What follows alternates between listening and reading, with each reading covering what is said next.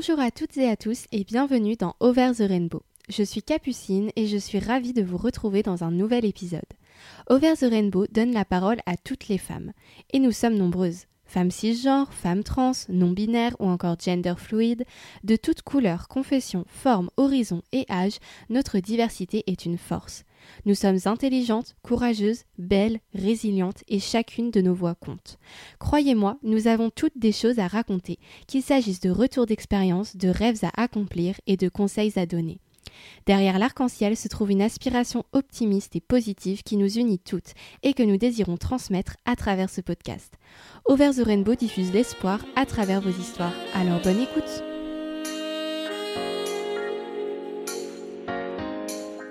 Aujourd'hui, nous parlerons donc maternité et orientation sexuelle puisque notre sujet est le suivant. En couple avec une femme, notre combat pour devenir mère. Et pour mener à bien cet épisode, je suis ravie d'accueillir notre invitée du jour, Céline. Bonjour Céline. Bonjour Capucine. Comment vas-tu? Je vais bien. Tout d'abord, je tenais à te remercier d'avoir accepté de témoigner aujourd'hui dans Over the Rainbow. C'est vrai qu'il s'agit d'un sujet intime et personnel, mais qui pourtant touche énormément de personnes. C'est courageux de ta part de prendre la parole pour informer nos auditrices et nos auditeurs. Je vais donc te poser plusieurs questions pour te guider lors de ton témoignage. Certaines ont notamment été posées par des abonnés. D'ailleurs, si vous souhaitez vous aussi poser vos questions à nos invités, rendez-vous sur Instagram où je demande chaque fois votre participation. Alors pour commencer, peux-tu nous parler un peu de toi? Donc, euh, comme tu l'as dit, je m'appelle Céline. Euh, j'approche de la quarantaine Mhm. et euh, donc je suis mariée à une femme et j'ai la chance d'avoir deux enfants. D'accord. au niveau professionnel, je travaille pour l'éducation nationale. D'accord, très bien.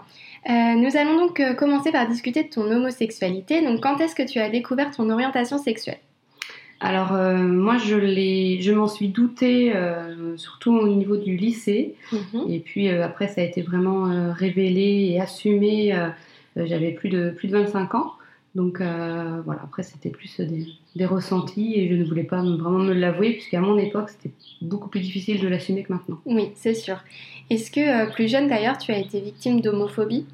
Euh, non, du coup, puisque euh, je n'en avais, j'en ai parlé qu'à des amis très très proches, euh, puisque mes premiers émois, les premiers frissons, les premiers papillons, je voyais bien que c'était plus envers des filles qu'envers des garçons quand j'étais au- au lycée. Ouais. Et, euh, et du coup, euh, je, quand j'en ai discuté avec des amis, c'était plus euh, ah, voilà, on, on s'en doute ou euh, c'est pas grave, mais mais j'ai pas voilà connu d'homophobie puisque je, je n'étais pas homosexuelle ouvertement. quoi. Oui, d'accord. Est-ce que tu as mis longtemps à en parler à ton entourage et euh, comment s'est passé le coming out euh, dans ce moment-là?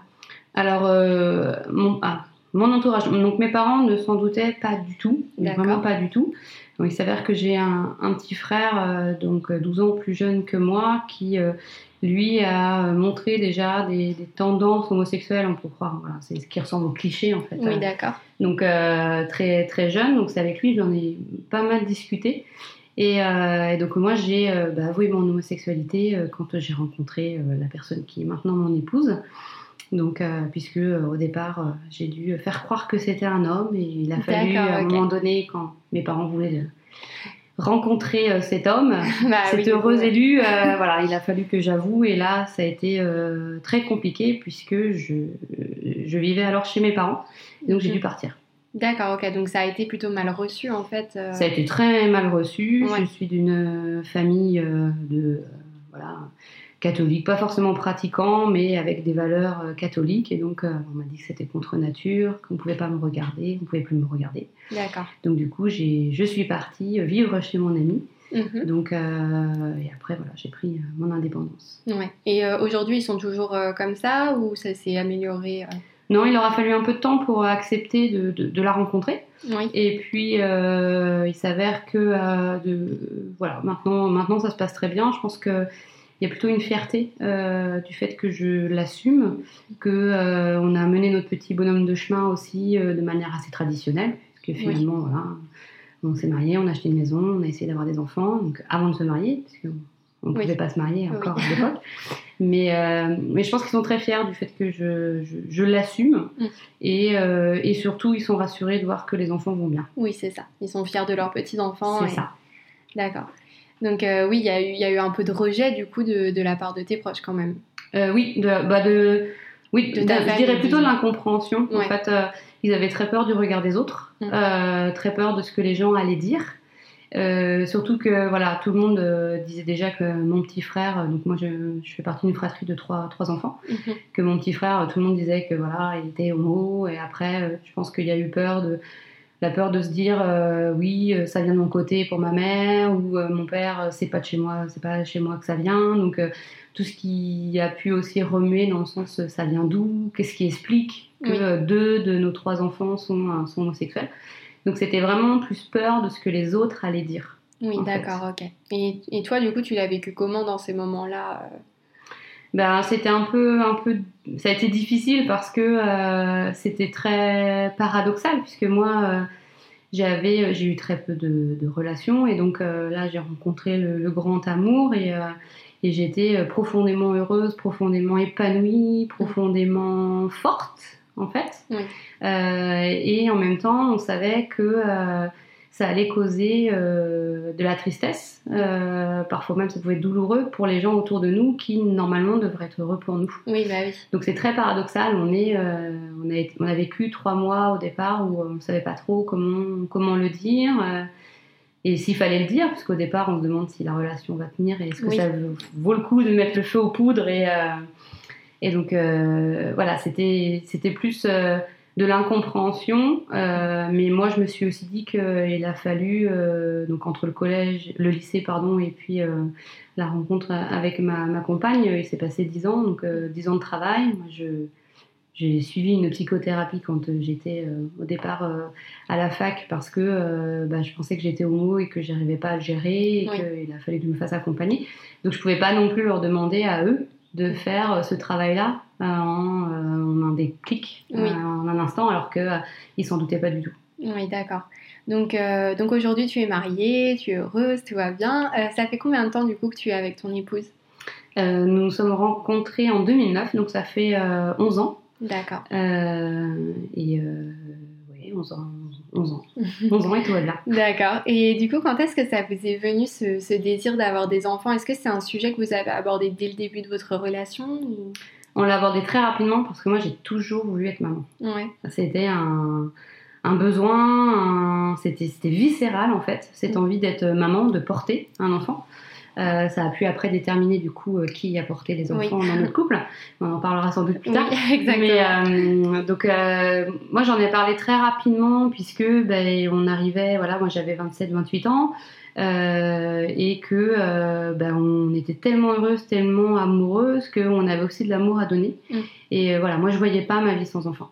Oui, donc on en a parlé très vite, sans pour autant se lancer dans des démarches. Oui, Mais on s'est lancé dans les démarches euh, euh, deux ans après. d'accord, ok. Oui, donc c'était vraiment un, un projet commun. euh, Oui, Qui une envie commune en tout cas. Ouais, d'accord. Et vous vous êtes mariés du coup peu de temps après la loi du mariage pour tous. Euh, vous avez donc vécu de nombreuses avancées en matière de droits LGBTQ+.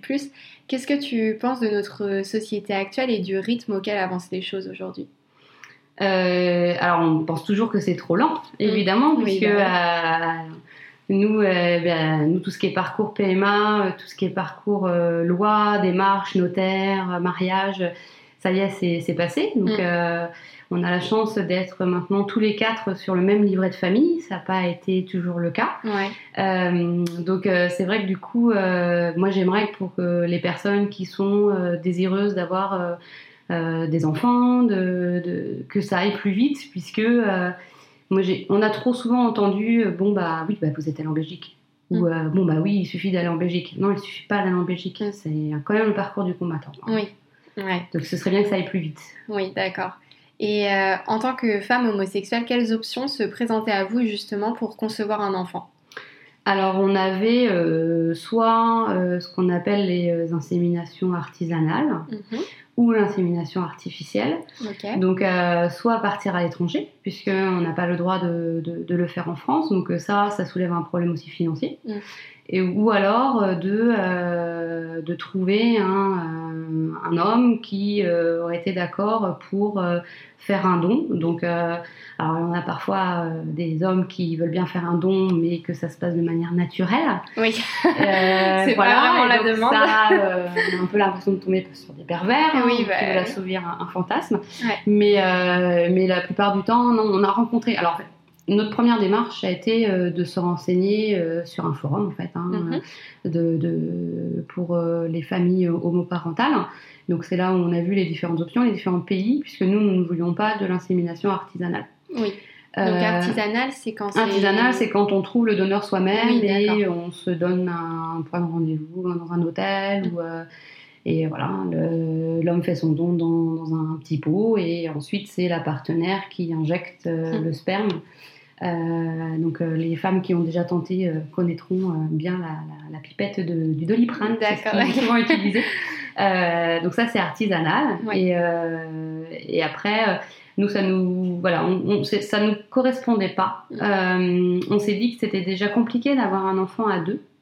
Donc si en plus après il fallait ajouter un donneur qu'on connaîtrait, on avait toujours peur que même si les papiers sont signés comme quoi il réclamaient rien, voilà, on avait peur et puis aussi pour expliquer aux enfants. Après on comprend les personnes qui ont recours à ce système-là parce que nous, on a eu la chance de pouvoir financer euh, les allers et retours euh, en Belgique, puisqu'on a choisi d'aller en Belgique, à Liège plus précisément. Et, euh, mais nous, ça ne correspondait pas à, notre, à notre projet. Oui, donc du coup, vous avez choisi l'insémination artificielle. Oui. donc comment ça se passe en fait ce processus-là Alors le processus, c'est d'abord on doit choisir une clinique. Donc mhm. Beaucoup de femmes euh, dans notre région euh, vont en Espagne ou alors en Belgique. Euh, nous, on avait, on était plus attirés par la Belgique. pour quelle raison? Je n'en sais rien. bon, c'était comme ça. Voilà, c'était comme ça. Sur les forums, on a vu que à Liège, c'était plutôt pas mal. Et donc moi j'ai pris, on a pris rendez-vous en fait, on les a appelés et euh, ce qui a été génial, je me rappellerai, je pense toute ma vie de, ce premier coup de fil quand j'ai réussi à les avoir au téléphone. J'étais au boulot, j'étais en, pause. et, euh, et, en fait, c'est la première fois qu'on m'a dit vous venez avec votre femme. Ouais. Donc on était euh, en 2011. Euh, Donc c'était pas encore légalisé en France. C'était pas du tout légalisé encore en, France. Et, euh, et c'était la première fois qu'on m'avait, on me considérait officiellement en couple avec une femme. Et euh, mais j'en avais des frissons. Là, on, à le redire, oui. c'était une reconnaissance. C'était chouette. Très importante. Et, et, même donc après, on, on prend un rendez-vous. On y allait une première fois pour rencontrer en fait le, le, professeur et euh, on se souvient, on a voilà, on a vraiment réalisé que c'était un projet de, couple puisque euh, il faut prendre des étiquettes quand on, on arrive à, à, la clinique, à l'hôpital. Et en fait, euh, ma compagne n'avait pas pris les étiquettes et on l'a renvoyé en disant mais non non, non c'est projet de couple, c'est vraiment vous devez toutes les deux être enregistrées à l'hôpital. Donc on s'est dit mais super quoi, on est enfin nous deux reconnus, on n'a pas à se cacher. Voilà. Et euh, donc il y a une première rencontre avec le professeur et euh, de cette rencontre, euh, il, doit nous, il devait nous dire s'ils étaient d'accord ou pas pour nous, pour nous, nous suivre pour un parcours de procréation médicalement assistée. Mhm. donc PMA. Et donc ils nous ont dit tout de suite qu'ils étaient OK. Donc l'entretien, pas mal de questions, des questions intimes. Mhm. on nous a demandé si on avait connu des hommes avant, si nos familles étaient au courant de notre projet, si oui, comment ils l'avaient pris. Donc, euh, on a répondu à toutes ces questions-là, mm. parce que nous en avait parlé avant. Et, euh, et du coup, euh, aussi, il y a eu la question sur le choix du donneur. Puisque là, on a deux options. on avait deux options. C'était soit donneur anonyme, soit donneur semi-anonyme, c'est-à-dire que l'enfant peut, à l'âge de 16 ou 18 ans, demander à la clinique où s'est fait en fait l'insémination, demander à contacter en fait le donneur. Et c'est la clinique qui prend contact avec le donneur. Et le donneur répond favorablement ou non à cette demande. Euh, et donc nous on a opté pour euh, le donneur euh, anonyme. Mhm. parce qu'on avait un peu peur que ce donneur devienne un père un peu fantasmé mais inexistant puisque pour nous, euh, le papa, c'est un, avant tout un statut social, mm. en fait. Oui, c'est ça. C'est un homme qui, a pas de papa. Euh, non, il n'y a pas de papa. C'est juste un donneur. Les enfants n'ont pas, pas de papa. et même parfois, voilà, quand des parents, nous, des, des, des, personnes nous parlent de, du donneur, ils peuvent dire bah oui, alors le père ou le papa. À chaque fois, on reprend pour bah bien dire que que c'est le donneur et pour nos enfants, de toute façon, c'est un gentil monsieur oui. qui a bien voulu donner une graine. Exactement. Et du coup, est-ce que vous avez gardé le même donneur pour vos deux enfants? Oui, c'était hyper important. Pardon. Donc du coup, euh, on nous avait demandé euh, si on avait des, souhaits au niveau physique. Alors, on s'en fichait royalement. On savait même pas qu'on pouvait opter pour euh, voilà, s'il y avait des options. Et donc là, le professeur nous avait complètement arrêté en disant je vous arrête tout de suite. Hein. C'est pas on veut un premier type asiatique, un autre type africain. Non, non, non. On avait entre guillemets le droit qu'à un donneur qui ressemblait à l'une ou à l'autre. D'accord. Ok. Dans notre cas, euh, on a choisi un donneur qui ressemblait plus à ma compagne puisque c'était moi qui portais. Oui. Donc on se dit si on pouvait un peu ressembler aussi. Oui, bah oui, c'est mieux. Lui ressembler à elle aussi, ça pourrait être sympa. Mhm. Et euh, en fait, quand on est accepté pour un parcours PMA euh, à Liège, on avait le droit à cinq tentatives après avoir fait les, examens. parce qu'après, il y a les examens à faire. Et, comme notre fils, voilà, ça a marché à la deuxième tentative, il nous restait trois paillettes. Et quand il est né, on nous a demandé ce qu'on voulait faire de ces trois paillettes restantes, s'il il pouvait les garder moyennement, moyennant financement évidemment. Et euh, donc nous, comme on voulait, euh, on savait qu'on allait vouloir une fratrie, mm. euh, on leur a demandé de garder les paillettes parce qu'on voulait que ce soit du même donneur, puisqu'on ne savait pas encore à l'époque si c'était moi ou ma compagne qui allait porter le deuxième. D'accord. Et comme la loi n'était pas passée, mm. on savait que si ma compagne portait le deuxième, que même si on se séparait, s'ils avaient le même donneur, on était par la loi obligé de les faire se voir. Ah oui, d'accord.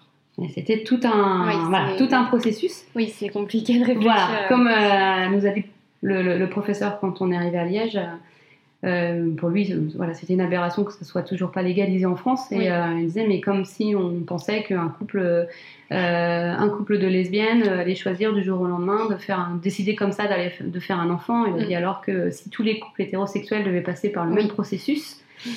il y aurait beaucoup moins d'enfants faits par hasard chez nous. D'accord. Donc, euh, du coup, euh, tu as déjà un peu répondu à ça, mais sur la question de qui de vous deux allait euh, porter le bébé, donc comment est-ce que vous avez fait pour, pour choisir? Alors, ce que je disais tout à l'heure, hein, moi, c'était mm. un, besoin, une envie viscérale de, de, porter. Euh, depuis mais toute petite, hein, mm. depuis l'âge de 7-8 ans, euh, j'avais envie d'être maman, d'accoucher, de, porter un enfant. Et euh, bon, je suis plus âgée que ma compagne, de 9 mois, c'est ridicule, on est d'accord. Mais, et puis au niveau professionnel, moi c'était plus, plus simple que ce soit moi qui, qui porte. Donc bah, on est parti sur moi pour le premier. Mm. Donc après le premier rendez-vous en Belgique où ils nous ont dit ok on vous suit, il, fallait, il y avait toute une batterie d'examens à faire. Donc la recherche du gynécologue qui voudrait bien faire ça parce que c'est pas légal en France. Donc on en a trouvé euh, une. Et ensuite, euh, voilà, moi malheureusement lors d'un examen, on a, on a cru, euh, il y a eu une suspicion de, de trompe bouchée. il a fallu retourner, voilà, retourner en Belgique avec les résultats d'examen. Ils nous ont dit bon, en Belgique, on vous ferait faire, refaire en fait l'examen. Mmh. En France, je vous préviens, on va vous opérer. On n'a pas cru. En fait, on est revenu en France et oui, trois jours d'hospitalisation et ah opération pour vérifier que tout allait bien. Mmh. Euh, et, ensuite, voilà, on s'est lancé euh, après dans les, dans les inséminations et donc euh, ça marchait la deuxième. D'accord, donc assez rapidement au final. Assez rapidement. Mmh. Après, à savoir que euh, on met beaucoup, euh, beaucoup d'attentes, beaucoup, euh, beaucoup d'affect en fait, bah à chaque tentative. Donc la première, ma compagne ne pouvait pas, pouvait pas venir avec moi. D'accord. Donc il a fallu que j'embarque sa carte d'identité. C'était hyper important que je prouve en Belgique qu'on était toujours en couple puisque le donneur avait été attribué au couple. D'accord. C'était vraiment un projet. Et, et, en fait, à la deuxième, voilà, elle a pu, elle a pu venir, mais comme on disait, voilà, à cette époque-là, euh, on savait à 14h que le lendemain, on devait être à Liège à 10h. D'accord, oui, c'est. Donc c'est assez rock'n'roll. Oui. En étant passé bien sûr par la banque. Oui, en euh, plus. voilà, avec la preuve euh, du, voilà, du, paiement. Oui, donc il faut, faut, quand même réussir à se rendre disponible et tout. Voilà, donc à l'époque c'était sympa parce que moi j'étais vacataire donc c'était un peu mmh. plus facile, mais sinon ouais. compliqué. D'accord. Euh, du coup, euh, est-ce que vous, vous, avez changé pour, euh, pour le deuxième enfant? Sinon, pourquoi? Donc, comme je te disais tout à l'heure, donc ça a marché à la deuxième tentative. Donc il faut savoir qu'on nous avait déjà annoncé que c'était 20% de chance hein, que ça fonctionne. Donc là on s'est dit bon bah voilà, finalement moi qui étais persuadée que je ne pourrais jamais tomber enceinte, ça s'est bien passé. Donc, euh, deuxième tentative, la, la grossesse s'est super bien passée, l'accouchement, voilà, très très bien, bébé parfait. et on voulait absolument qu'il y ait un deuxième. Donc, on s'est dit, bon, bah voilà, je, je, porterai le, deuxième et puis on verra. Euh, on verra pour peut-être un troisième euh, si ma compagne avait envie de, de porter. Mais c'était vraiment parce qu'on avait envie euh, d'avoir un deuxième. Et que ça, ça, avait super bien fonctionné euh, pour le voilà, Comme ça, pas prendre le risque que ça ne marche pas. Sauf que ça a été hyper galère pour la, pour la ah. deuxième. ça a été plus galère du coup à... Ça a été hyper plus galère pour un autre fille. C'est, ça a fonctionné à la cinquième tentative. D'accord. Donc ça veut dire cinq allers-retours euh, en Belgique. Ah, 5, euh, bah, 4 énormes déceptions quand on fait le test et, ou que bah, les règles reviennent. Hein. Mm c'est 14 jours d'attente où euh, tu trembles à chaque fois que tu vas aux toilettes, tu flippes à chaque fois que tu vas aux toilettes. Euh, ben, c'est ça, parce que c'est tellement euh, compliqué de, recommencer que. C'est ça, et puis oui, tu, tu, tu, tu, y crois, quoi. Et donc, on avait donc ces trois paillettes qui étaient restées du premier protocole pour avoir notre fils. Et, et donc, avant d'utiliser la, la la, dernière, on, avait demandé si d'autres paillettes étaient disponibles du même donneur pour mm. un peu enlever de la pression. Parce que sinon, bah, oui, sinon on nous dit il faut pas y euh. penser, il faut pas stresser. Oui, non, mais nous, on prend quand même le train pour aller faire nos enfants. Mm. Euh, ou on se tape 10 heures de voiture. Et du coup, euh, euh, c'est pas juste d'aller en Belgique, hein, c'est un peu plus compliqué que ça. Et, euh, et du coup, euh, on, voilà, on a pu avoir d'autres paillettes du même donneur. D'accord. Et donc ça a un peu ôté la pression, mais c'est vrai que comme pour notre premier, ça avait marché à la deuxième tentative, bah, la deuxième tentative pour le deuxième n'ayant pas marché, moi j'ai commencé à ne plus y croire. Et donc mmh. je me suis mise à errer dans les magasins de vêtements. Ouais. Acheté plein de choses pour notre aîné. Donc ma compagne qui est plutôt économe n'appréciait pas du tout. Et à un moment donné, voilà, je lui ai dit que euh, bah, ça allait pas du tout, que je errais dans les rayons layettes en disant j'en achèterai plus jamais, on n'aura pas de deuxième. Donc j'avais commencé à faire mon deuil. Et on s'était dit aussi, voilà, si ça fonctionne pas, parce qu'on a le droit à six tentatives après une première naissance. D'accord. Et pourquoi seulement six? Euh, parce qu'après, il faut refaire les examens pour voir s'il n'y a pas autre chose, s'il n'y a pas un problème qui fait que ça ne fonctionne pas. c'est 5 pour un premier, et puis une fois qu'on en a eu un premier, on a 6, puisqu'on se dit que normalement ça fonctionne. Ok, je vois. Et il y avait aussi ça, c'est aussi ça pour que. C'est la raison pour laquelle aussi j'ai porté le deuxième, c'est parce qu'il y a toute la batterie d'examens à faire, c'est assez lourd quand même. Et donc ça ajoutait encore deux allers-retours sinon euh, aussi euh, en Belgique. Et, et donc bah, notre fille, oui, on s'était dit, de toute façon, là, si ça marche pas, il nous restait encore une tentative, mm. parce qu'on était à la cinquième. Moi, je voulais pas un parcours FIV avec stimulation hormonale plus importante que celle qu'on a pour euh, les inséminations. Mm. Euh, et, donc, euh, moi, j'avais dit non, là, on n'ira pas, pas, pas, pour un parcours FIV. Et là, la cinquième tentative, là, ça a été entre guillemets grand confort, puisqu'on a su le mercredi que je devais y aller que le vendredi. D'accord. Donc, c'est la première fois qu'on avait voilà, beaucoup plus de temps. Euh, ma compagne ne pouvait pas venir avec moi. Mhm. Euh, parce que ça tombait très mal euh, au niveau professionnel. Et donc là, j'ai pu y aller en train et là, c'était grand confort. Et voilà, pas de, pas de hasard, ça a fonctionné. Quoi. Oui, bah oui, parce qu'il y avait moins de pression. Oui, sans doute, ou que moi j'avais déjà commencé à me dire, bon bah voilà, on essaye. Mm. Et là, on l'a su très rapidement que ça avait fonctionné, même avant les 14 jours, parce que j'étais malade déjà. Oui, d'accord. mais pourtant, on se dit, faut pas tout analyser, parce qu'on oui, mais on, le sent aussi peut-être. Là, euh, bah là, oui, ça a été la surprise. D'accord. ok. Et est-ce que vous avez été soutenu euh, par votre entourage du coup dans toutes ces procédures à ce moment-là? On a été soutenu euh, par nos. Alors nos, nos parents nous ont soutenus euh, surtout pour l'adoption. D'accord. Puisque donc notre aîné est arrivé en juillet 2013 mmh. et, et, donc la loi est passée en mai 2013. D'accord. Donc on a été aussi soutenu euh, pendant tout le processus euh, de la manif pour tous, parce que moi j'étais enceinte, donc déjà, quand on est enceinte au niveau hormonal c'est un peu compliqué. C'est sûr. Mais je remercie la manif pour tous pour toutes les crises de larmes et d'angoisse que j'ai pu avoir pendant ma grossesse, parce qu'à un moment donné on s'est dit mais qu'est-ce qu'on a fait?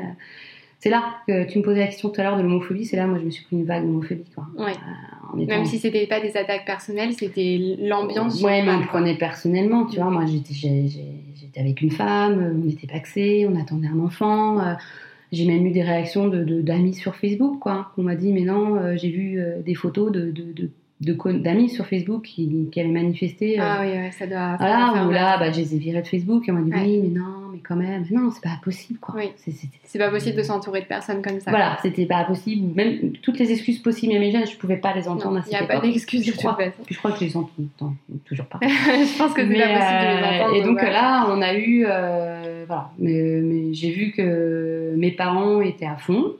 Mm. Euh, mes beaux-parents, voilà, c'était pas leur fille qui portait. euh, C'est aussi, voilà, ça pouvait être un peu compliqué. On nous a dit, voilà, c'est pas pareil. On sait pas si on viendra à la maternité. Ah euh, oui, quand même, oui. et puis on, après, on a appris qu'ils avaient fait ça un peu avec euh, d'autres petits-enfants, donc c'était pas Oui, forcément bon. lié à nous, au caractère homoparental de notre famille. Et, euh, mais on a eu voilà, du soutien pour, euh, pour l'adoption. D'accord, ok. Je pense que tu vas voir qu'on en parle. Oui, on va en parler juste après de l'adoption. Euh, juste, on reste un petit peu sur, euh, sur les bébés. Euh, Ouais. Au moment de l'accouchement, la deuxième maman, du coup, est-ce qu'elle a été bien acceptée par le personnel de la maternité? Totalement. Ouais. Il n'y a pas eu euh, de, euh, de refus de la part Voilà, des médecins que ce soit. au- Alors nous, on a, de- on a connu deux accouchements très différents. Ouais, Euh, alors euh, en plus, la différence, c'est que même voilà, si pour notre aîné, euh, la loi était passée, la loi avait deux mois, donc. oui, c'est un peu juste. Sauf que notre fille est arrivée en 2017, donc là, il y avait eu un peu plus, plus, un peu plus d'eau qui avait coulé sous les Oui. ponts. Mais euh, non, la première, euh, accouchement classique, euh, elle m'a accompagnée tout du long. on a toujours dit que c'était la maman. Oui. C'est elle qui était avec moi. C'est elle qui l'a habillée pour la première fois. oui, c'est elle qui l'a bercée. Elle est totalement intégrée. voilà. On a on a même cru que c'était elle en fait qui avait accouché quand Ah oui. euh, euh, parfois la sage-femme arrivait dans la chambre. euh, c'était une époque où ils étaient débordés. hein. Oui, Mais euh, voilà, elle lui demandait comment ça allait, donc ça faisait beaucoup rire parce qu'elle faisait aussi du pot à pot avec notre fils. Et donc elle disait oui, elle demandait plutôt à celle qui vient d'accoucher, mais c'était non non totalement. Voilà, on était une famille. oui, c'est ça. Et c'est ce qu'on c'est ce qu'on dit à notre fils. Oui. C'est lui qui nous a, c'est lui qui a créé la famille en fait. Oui, c'est ça. Et puis ça faisait du bien, je pense, d'être euh, considéré comme une famille, voilà, Oui. alors qu'il y avait eu toutes Ouais. ces Et on n'a pas eu l'impression, voilà, pas, pas de regard de travers. euh, euh, notre fils est né entouré de femmes, Mm. puisque euh, il que des femmes qui étaient dans la, dans la, dans la salle d'accouchement. Donc euh, voilà, il y avait vraiment une, une communion, euh, je crois, de, de, de, ouais, de, de- femmes. euh, ouais. Voilà. pour donner naissance à un petit garçon. Donc, euh, Exactement. voilà. Un très bon moment, c'est magnifique. Super. Et donc, euh, du coup, pour le, le deuxième enfant, Mm. vous avez suivi les, les mêmes procédures pour tout ou est-ce que vous avez changé euh, certaines Non, choses non, on est retourné, on est retourné à, à Liège quand notre aîné avait euh, 18 mois, D'accord. en disant voilà, on a le projet d'avoir un deuxième. Il fallait quand même qu'on retourne à Liège. ça, on a trouvé ça un petit peu abusé, quoi, Oui. de, de faire l'aller-retour. On n'est pas à la frontière, quoi, donc Mm. euh, un peu compliqué. Donc euh, pas de souci, on a pu très rapidement, sans que j'ai besoin de refaire des examens, euh, se lancer dans, dans, le, dans le protocole. Sauf que voilà, on a commencé, il avait 18 mois et sa petite sœur aînée, euh, il venait de fêter ses 4 ans. Donc Oui, voilà, beaucoup ouais, plus long pour, pour, euh, pour la deuxième. Et, euh, et donc là, notre deuxième est né euh, par césarienne en, en urgence. Donc Oui. euh, grossesse très compliquée, tout a été très compliqué. Et euh, on était donc très inquiètes. hein. Et, euh, et ma compagne, euh, voilà, elle, elle a été totalement considérée. bon, elle- notre, notre fille est née dans un hôpital où on ne peut pas assister en fait aux, aux césariennes. D'accord. Donc l'autre parent ne peut pas assister à la césarienne, donc, mais elle, a pu voir à travers une vitre et tout de suite ils sont allés la chercher et c'est Oui. elle qui a qui l'a accompagnée en néonat puisque notre fille euh, a fait un séjour en, en néonat et, euh, et c'est ma compagne qui était présente et, euh, et euh, elle a même et en- elle le dit encore, elle a même l'impression que c'est elle qui l'a portée. Oui. Ça a été fusionnel quand euh, notre fille est arrivée puisque moi je n'ai pas pu m'en occuper tout de suite. Bah oui. Et les premières heures, elles les ont passées vraiment toutes les deux. Et je ne pouvais pas m'en occuper non plus après parce qu'il y a eu le contre-coup de la césarienne. Ouais. Et c'est vrai que euh, bah, a pu euh, rester euh, la première nuit avec moi et euh, direct dès qu'elle était réveillée, euh, c'était elle allait voir notre fille quoi. Oui, Donc, je vois. fusionnel. Ouais, d'accord. Comme quoi, ça veut rien dire de porter l'enfant ou pas. Ça veut rien dire. Alors elle a, elle a toujours cette phrase là de dire euh, voilà. euh, maman Céline vous a porté euh, dans, dans, dans son ventre, Mm. mais moi je, je vous ai porté dans mon cœur. Quoi. Oui, bah oui, c'est ça. Donc euh, notre aîné comprend Mm. l'image, notre fille un peu moins là, mais euh, elle est encore ça petite. viendra plus tard. Mais euh, non, non, elle a été vraiment considérée comme, Bah, comme, comme mère, maman. en fait, voilà, c'est ça. Ouais. Et est-ce que du coup, euh, donc là, au niveau de la maternité, tout s'est bien passé. Euh, est-ce que euh, plus tard, avec votre famille, vous avez été confronté du coup à des réactions hostiles dans l'espace public, par exemple, qu'on voit, voilà, les deux enfants avec les deux mamans. Est-ce que alors, ma, ma compagne a une profession qui fait que on ne peut pas s'afficher, mhm. malheureusement. Donc, tu posais la question tout à l'heure de, de l'homophobie, donc c'est plus par rapport à sa profession Oui, à elle où ce serait pas bien vu. Euh, et donc, du coup, on ne fait pas tout ce qu'on voudrait faire par peur d'avoir. Ouais, vois, c'est que Oui. de la prévention en Oui, d'accord, ok. Donc, euh, donc du coup, euh, ça va être si on veut aller à la piscine, on va éviter d'a- d'aller à la piscine la plus proche de chez nous ou la plus proche de son lieu de travail pour éviter de rencontrer des personnes qui pourraient être au courant. Quand on fait les courses aussi. Mm. Donc, on s'est aussi dit que les enfants grandissant, ils allaient de moins en moins comprendre puisque euh, ils nous appellent toutes les deux mamans. Oui, Ils ajoutent notre prénom. oui. Euh, donc il n'y a pas, euh, voilà, on voulait pas d'autres noms. Voilà, on est toutes les deux mamans, Mm. donc ça c'est notre choix euh, euh, perso, notre choix de famille.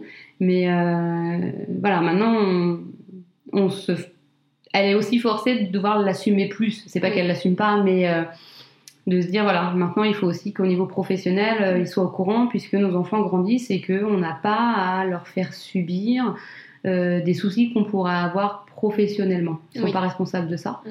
Et, euh, et si on veut leur montrer qu'on est une famille tout à fait normale, Ouais. ben, il faut aussi qu'on agisse comme une famille normale. Ouais, On va à la piscine où on veut et on fait nos courses où on veut. Voilà, exactement. Et est-ce que vos, vos enfants, euh, ils se questionnent sur leurs euh, origines, donc plutôt l'aîné parce que la petite, euh, Mm.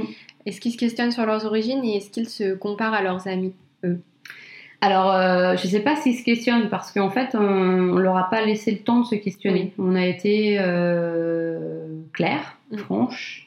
Dès le départ, on- tous les deux ont leur euh, album de naissance, en Oui. fait, euh, avec les photos, mais aussi avec la photo du test de grossesse, avec photo des échographies. Et dedans, c'est bien expliqué que voilà, on est, on est deux femmes, deux femmes voilà, qui, s'aiment, mais que euh, pour euh, avoir un bébé, ben, il faut une graine de dame et une Mm. graine de monsieur, et que donc nous, on n'avait que des graines de madame euh, à la maison en stock. Voilà. Donc il a fallu aller chercher une graine de monsieur, un monsieur qu'on connaît pas, Mm. et qui a bien voulu donner une deuxième graine aussi pour, pour sa sœur. Oui. Donc pour lui, il n'y a, pas- y a pas trop de soucis. Moi, j'étais très inquiète à son entrée à l'école. Ouais, Donc maintenant, il va avoir 7 ans, donc Oui. Il connaît bien l'école. Et, euh, et en fait, un accompagnement incroyable de la part de sa, de sa première école où euh, voilà, il y avait la fête des parents, il a fait les deux cadeaux. Euh, Oui. S'il y avait à un moment donné un truc qui était un peu plus accentué, euh, euh, fête des pères, et bien du coup, ils lui ont demandé s'il y avait un homme dans son entourage qu'il aimait Oui. particulièrement. Donc euh, un oncle ou... voilà, il l'a fait pour son, son tonton chéri euh, qui était très touché. Et en fait, euh, aussi, il y avait peut-être aussi cette appréhension là de croire que, euh, comme on a eu un petit garçon premier, Mm. qu'il allait être élevé par des femmes et qu'il allait devenir homosexuel. Ah oui, ouais. Non, on dit, mais non, s'il fait comme les mamans, il aimera les femmes. voilà, en Soyons logiques. Et, euh, et en fait, on est entouré de, de, de- de nombreux hommes formidables qui adorent notre fils, qui l'accompagnent, euh, qui l'ont accompagné aussi dans les différentes étapes euh, de, de sa petite vie de 7 ans là. Oui. Et, et on- il est, il est- bah, il semble épanoui, on, en- on a oui, l'impression. il est très bien Et entouré. il pose euh, très peu de questions. Là, il vient de, de fêter son anniversaire euh, avec euh, des. Puisque voilà, on a, on, a, on a changé de domicile et donc il a changé d'école. Oui. Il a fêté son anniversaire là récemment avec euh, des, des enfants de, de, de sa classe. Et c'est vrai que c'était que des garçons et il s'étonnait de pas voir le papa, euh, de pas Oui. voir son papa quoi. Et on lui expliquait ah non mais lui il a deux mamans. Euh, ah oui, il a deux mamans. Bon, bah, c'est comme euh, ça. La maîtresse nous a demandé s'il fallait en discuter, euh, puisqu'il peut y avoir après. C'est plus des réactions de surprise. Et, Oui. Mais nous, on se dit, de toute façon, euh, les, les enfants ne vont ressortir que ce qu'ils entendent à la maison à cet Ça, âge-là. c'est sûr. Donc, euh, on trouve quand même que les mentalités, elles évoluent énormément Mm. et que les gens euh, comprennent que t'as pas un modèle. Oui. T'as pas un modèle de famille euh, pour être heureux. Oui, exactement. Est-ce qu'ils ont, du coup, ils ont jamais été victimes de moqueries à l'école ou de, de choses comme ça? Non. Voilà, pas de réaction. Alors, on s- ça, ça, fait partie du processus quand on a voulu avoir des enfants. Hein. Oui. Et on s'est dit, euh, moi je me suis, alors moi j'ai subi énormément de moqueries par rapport à mon poids mm. en fait. Et euh, voilà, donc euh, ça ça a été assez difficile à vivre et on s'est dit mais les enfants, on, se moque les uns des autres. C'est, mm. les enfants peuvent être très méchants, les, collégiens, les ados, ça peut être. Euh, et on s'est dit, mais vaut mieux qu'il se, qu'on se moque de lui parce qu'il a deux mamans, qui c'est absolument pas un problème physique, mm. et que euh, s'il avait un, autre souci. Donc on s'est dit, mais ça, on, peut l'armer nous. Pour, euh, pour pouvoir répondre à ça. Et en fait bah, lui, il y répond par la normalité. En fait. et il s'en fiche totalement quand quelqu'un lui fait une réflexion. Bah oui, j'ai des mamans. Oui, donc lui, il le, il le, vit très bien, il n'y a aucun souci bah, euh, fait Pour l'instant, hein, euh, Et la petite, euh, bah, la petite a dit que pas de maman. Ah, pas de papa. Ouais. À deux mamans. Ah oui, et puis voilà, c'est comme ça en fait, parce que bah, de toute façon. Euh, mais elle appelle plein de papa, parce que les, amis qu'on a autour de nous, euh, ça c'est papa, c'est papa, parce que ce sont les papas des enfants, et du coup, euh, on lui explique. non, ce n'est pas le dire. On, voilà, on lui explique qu'il faut mieux les appeler par les, les, prénoms. ok, alors que penses-tu de, de, cette injonction sociétale selon laquelle un enfant a besoin absolument d'un père et d'une mère? Qu'est-ce que tu répondrais à quelqu'un qui te ferait cette réflexion? Je sais pas si je lui répondrai. euh, J'essaierai de pas me mettre en colère déjà, euh, parce que ça sert à rien. Mais euh, alors, je pense, euh, nous on l'a vécu comme ça, que c'est important d'être deux. Mm. c'est important d'être deux. moi, j'ai pu parfois, étant donné la charge professionnelle de ma compagne, avoir à gérer les enfants sur plusieurs jours toute seule. Euh, je trouve que c'est hyper important d'avoir euh, une deuxième personne euh, pour, bah, pour discuter, pour contrebalancer, pour peser, pour modérer. Mm. Et, et, pour relayer aussi, tout simplement. Et, c'est important aussi pour les enfants d'avoir de, ces deux personnes-là. Alors après, que ce soit deux hommes, deux femmes, un homme et une femme, si ces deux personnes euh, s'entendent, euh, je pense que c'est ça qui est important. Mm. Après, euh, voilà, le modèle masculin, notre couple fait beaucoup rire. On, a des, on a un couple d'amis qui, qui, essayent d'imaginer quel rôle a l'une ou l'autre, mm-hmm. puisqu'on entend souvent, c'est cliché, c'est elle qui fait l'homme. Il n'y a pas plus débile, puisqu'on a tous une part de féminité et de masculinité en nous. Mm. Et donc, c'est vrai que eux, ils s'amusent à dire Ah oui, mais en fait, c'est toi qui bricole. Ah, mais t'as apporté les enfants. Je reviens, ah, mais c'est toi qui as à fond les voitures. Ah, mais j'aurais Oui, parce que c'est bien connu, il y a que les hommes qui bricolent en plus. Voilà, c'est ça. Euh, et, que du coup, c'est euh, celle qui va aimer euh, bricoler, c'est celle qui va aimer toujours conduire, qui va mm. aimer. mais c'est surtout pas celle qui a porté les enfants parce que voilà, si ma compagne n'a pas porté d'enfant, c'est parce qu'elle avait pas envie de porter. Et on dit mais non, c'est pas du tout ça. En fait, c'est beaucoup plus complexe que ça. Puis parfois, on n'a pas envie de trop discuter euh, avec ah des personnes qui pourraient dire ça. Donc euh, non, c'est vraiment nous, c'est un équilibre. Être deux, ça permet un équilibre. Après, euh, le besoin d'enfant, l'envie d'enfant, elle est irrépréhensible. Oui. On peut pas empêcher les gens. C'est ce qu'on disait là avec la, c'est ce qu'on disait avec la manif pour tous. On ne peut pas empêcher les gens d'avoir des enfants. Et c'est quand même la première fois qu'on a vu des gens défiler dans la rue pour empêcher d'autres personnes d'avoir des droits. Oui, et c'est ça, que c'est hyper grave en fait. Ça, ça s'est jamais vu. Et euh, toi, hein, ça, date pourtant, mais j'ai encore euh, des frissons à rien d'en penser, rien d'en reparler. Euh, et, voilà, tu peux pas empêcher des gens d'avoir un enfant. Mm. Et puis empêcher les gens de, de s'aimer et voilà, de vivre leur vie comme tout le monde. Et on fait de mal à la personne. Bah, c'est ça. Au contraire. Mais bon. Alors euh, du coup, on va parler justement un petit peu des, lois, tout ça. Euh, là, euh, récemment, il y a la PMA qui a été ouverte en France aux femmes seules et aux couples de femmes. Donc ça a déjà été adopté en commission début juillet. il y a une deuxième lecture qui a été reportée à cause du remaniement. Et cette réforme prévoit aussi donc toute une réforme sur la filiation, sur la modification de, l'accès aux origines pour les enfants nés grâce à un don de sperme. Qu'est-ce que tu en penses des, toi, des lois sur la PMA qui sont en train d'être passées depuis quelques temps? Bah, ce serait bien qu'elle passe. Euh, parce que c'est repoussé, repoussé. Je me dis là, euh, la deuxième lecture, euh, j'ai cru lire que c'était le 27 juillet, donc c'est la date de naissance de notre fils, donc on se dit que mm. c'est une bonne date pour que ça passe.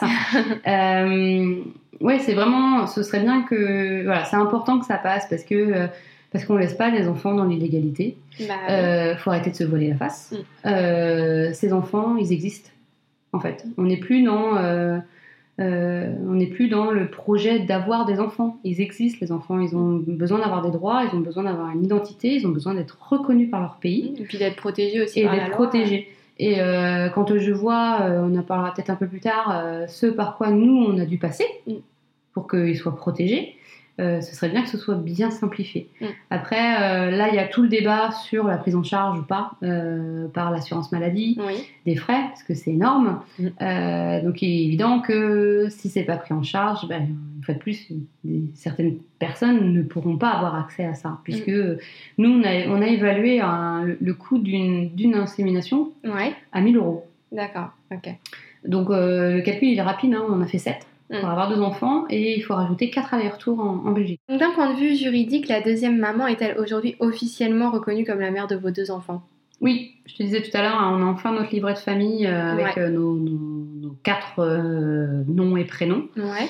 Euh, donc c'était pas le cas. On s'est posé, on a demandé en fait, euh, on s'est renseigné auprès d'une association de famille homoparentale euh, avant la naissance de notre euh, fils, puisque Oui. euh, voilà, c'est passé. moi j'étais enceinte de 7 mois D'accord. et on nous a dit, voilà, on, a demandé est-ce qu'il faut qu'on se marie C'est plus simple si on se marie avant qu'il ne naisse. Donc voilà, dire rapido.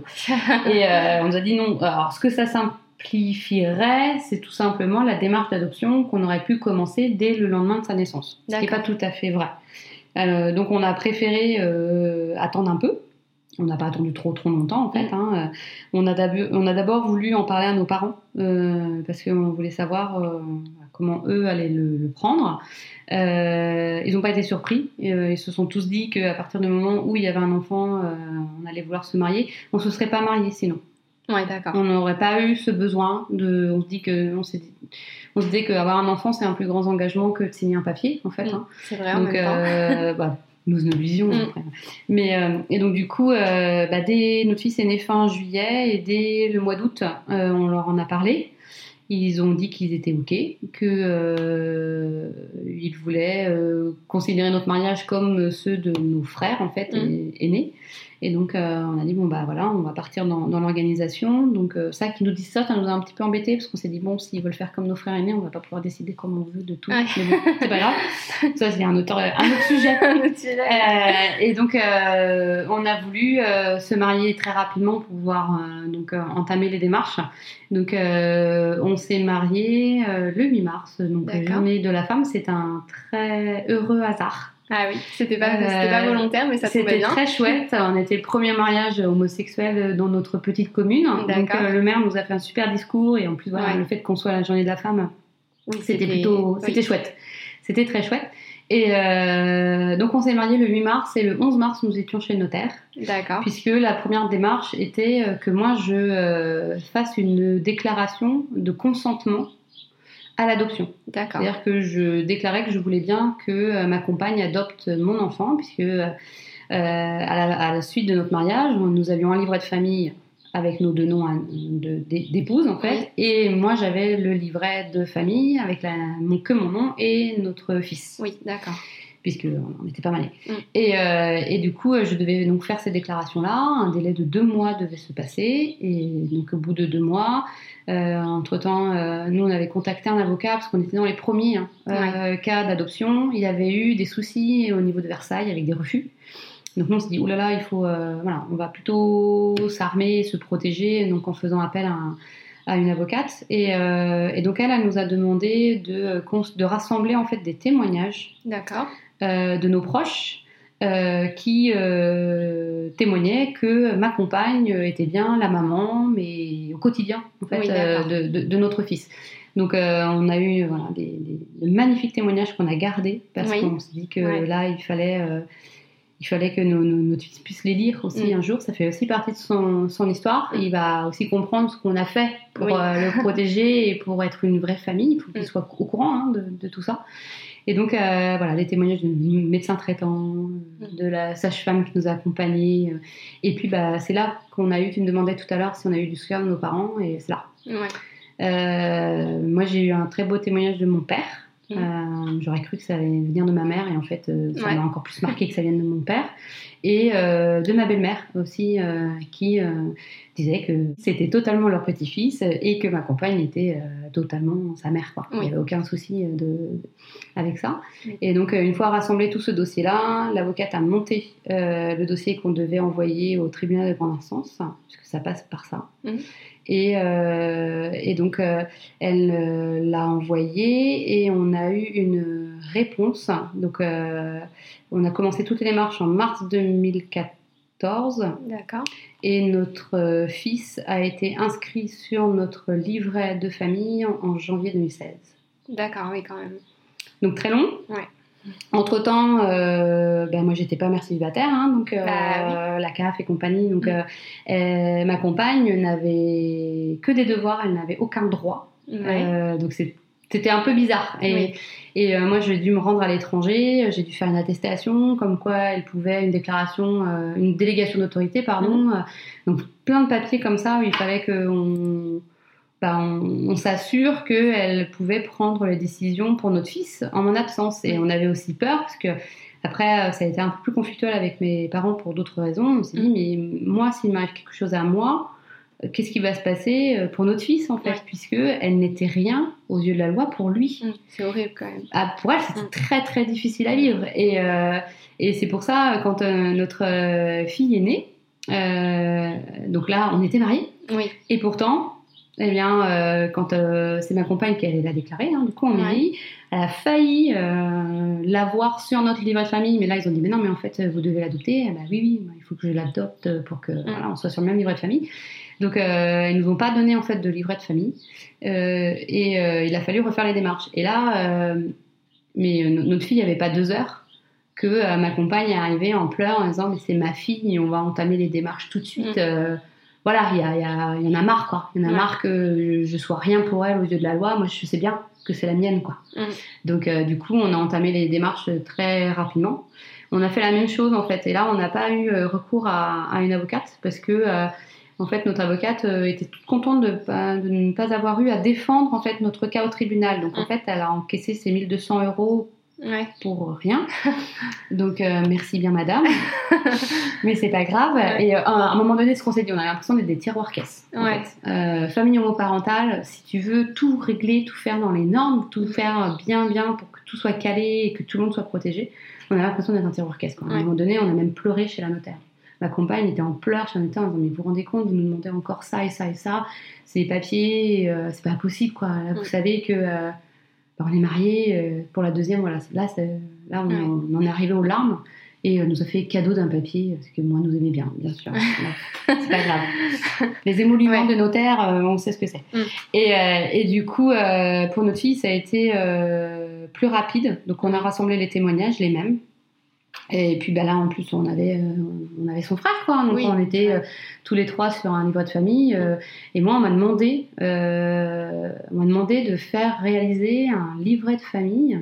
Où, alors ça, moi, ça m'a énormément choqué, parce que c'était un faux, en fait. J'avais un livret où j'étais toute seule avec notre fille.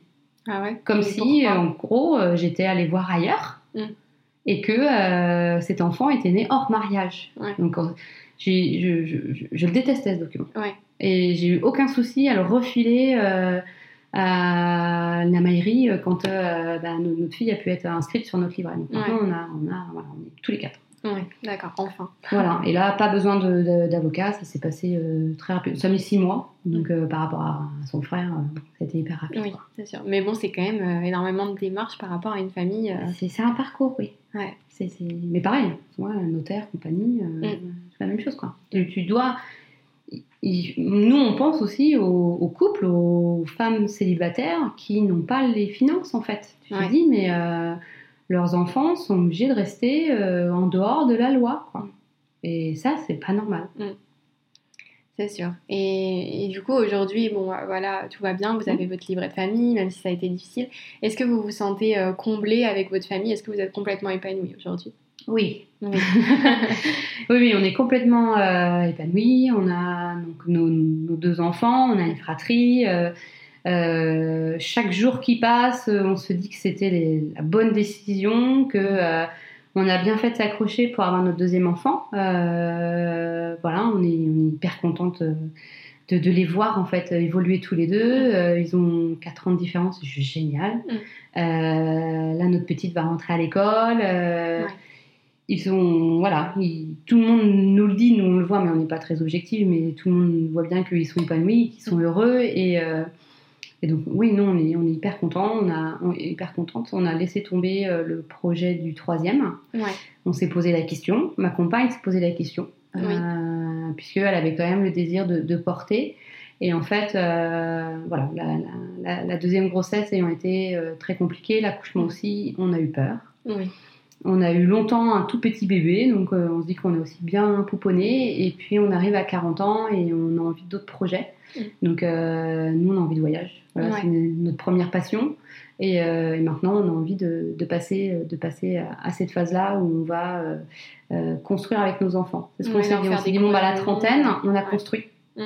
On a construit plein de choses, on a construit notre couple. On a, professionnellement, on s'est stabilisé, on a eu nos enfants, on a notre maison. Euh, et donc, euh, on a hâte, en fait, de démarrer la quarantaine. Mm. Parce qu'on se dit là, ça va être génial, les enfants vont grandir, ils ne sont pas encore trop en crise d'ado. Ouais. on, reparlera la cinquantaine plus tard. mais, mais, du coup, hâte, hâte de partir sur d'autres projets. Mm. Euh, et, plein d'envie. Et c'est un peu ouais, une petite renaissance là. On est parti sur d'autres projets. Ok. Et quel conseil tu donnerais à un jeune couple de femmes homosexuelles qui t'écoutent et qui espèrent fonder leur famille? De pas attendre, mm. euh, de se lancer et puis euh, surtout, surtout d'échanger entre elles. Mm. Il faut communiquer, il faut tout se dire les peurs, euh, les attentes, euh, les angoisses, euh, les envies. Et, et d'y aller quoi. Après, nous, on, a pu aller en, Belgique. Maintenant, on retient que les, les bons moments. Et il faut y croire. Et, et, et ça, ça vaut la peine. Mm. Franchement, ça vaut la peine. Mais on, connaît. Nous, on connaît des, couples qui n'y arrivent pas et on sait ce que ça, la difficulté et la douleur que ça peut représenter. Mais il faut, il faut y croire. Et, et j'aurais presque envie de, de, leur dire de pas trop attendre non plus que ça passe en France, de commencer les démarches, parce que déjà toutes les démarches qu'elles auront faites euh, avant, même en, parlant à leur famille, en en discutant mm. entre elles de ce qu'elles attendent de cette maternité, eh bien ça leur servira même si ça passe en France, et je leur souhaite, euh, pour que ça rend les choses un peu plus simples quand même. Mm. Et toi, du coup, qu'est-ce que tu vois euh, derrière ton arc-en-ciel? Quelle est la notion d'espoir que tu voudrais transmettre aujourd'hui à nos auditeurs? Moi, c'est un épanouissement. Je, je, me sens épanouie, je, je suis heureuse, hein, tout simplement. Hein. Je, ça m'arrive combien de fois par jour de, de, le dire, de dire à mes enfants, bah, je, vous aime, ils nous le retournent et, et je me dis, bah voilà, moi je suis contente le matin, voilà, il fait beau, on est à petit déjeuner dehors et je regarde, je, bah, je suis heureuse. Donc, euh, et, euh, et, je pense que c'est important de, que les enfants le voient aussi. Il y a des moments plus difficiles et on leur dit, on leur explique aussi. Et euh, moi, c'est ça, c'est le fait de. On a le droit, chacun a le droit d'être heureux. Mm. Donc, euh, on nous demande souvent, euh, oui, t'as as choisi d'être homosexuel. Non, j'ai pas choisi d'être homosexuel. J'ai juste choisi d'être heureuse, de me dire mm. que moi aussi j'avais le droit au bonheur et de pas me forcer à aller avec un homme pour faire plaisir à tout le monde et à mm. bien rentrer dans la société actuelle. Donc, j'ai choisi d'être heureuse et, et je le suis. Euh, faites-le les filles aussi. bah écoute, merci beaucoup Céline. Merci d'avoir accepté de partager ton histoire ici. Il est très important de libérer la parole sur des sujets de société qui restent malheureusement tabous. C'était un honneur de te recevoir. J'espère que tu as apprécié partager ce récit ici avec nous. En tout cas, je te remercie de t'être confiée avec autant de sincérité. Merci à je suis certaine que ton parcours de vie inspirera plusieurs de nos auditrices. Merci encore, tu peux être fière de toi et de ta jolie famille. Merci pour ton projet aussi, Capucine. Bonne route à toi aussi. bah, merci bien. Si vous aussi vous êtes homosexuel et que vous souhaitez devenir parent, des associations existent et militent pour vos droits. Tout d'abord, si vous venez de faire votre coming out et que vous n'êtes pas accepté par votre entourage, vous pouvez faire appel à l'association Le Refuge. Elle héberge et recueille de jeunes LGBTQ+, rejetés par leur famille à cause de leur orientation sexuelle ou de leur identité de genre. De même, quel que soit votre âge et votre situation, vous pouvez faire appel à SOS homophobie en cas d'agression homophobe ou transphobe. Ces agressions sont illégales et doivent être punies par la loi. Enfin, si vous souhaitez vous aussi vous lancer dans cette belle aventure de fonder une famille ou que vous avez besoin de conseils, vous pouvez vous tourner vers l'AGPL. L'association des parents et futurs parents gays et lesbiens milite notamment pour que le lien de filiation soit reconnu plus facilement entre les enfants et leurs deux parents. Vous pouvez notamment visiter leur site internet riche en témoignages et informations juridiques pertinentes. Le droit de fonder une famille s'applique à toutes et à tous. La pression sociétale homophobe n'est pas acceptable. Nous pouvons tous militer pour que demain, chacun puisse créer son cocon familial avec l'amour de sa vie. Merci à toutes et à tous d'avoir écouté cet épisode. Over the Rainbow cherche à diffuser l'espoir par vos histoires et j'espère que vous avez apprécié le récit d'aujourd'hui. Nous nous retrouvons dans deux semaines pour écouter une nouvelle invitée. D'ici là, je compte sur vous pour partager ce podcast autour de vous. Et si vous en parliez à deux nouvelles personnes après chaque épisode, pensez aussi à laisser une petite note sur la plateforme d'écoute de votre choix et à me transmettre vos retours. Vous pouvez me suivre sur les réseaux sociaux, notamment sur Instagram, il s'y passe beaucoup de choses entre deux épisodes. Et n'oubliez pas, le monde est toujours plus beau si l'on voit over the rainbow.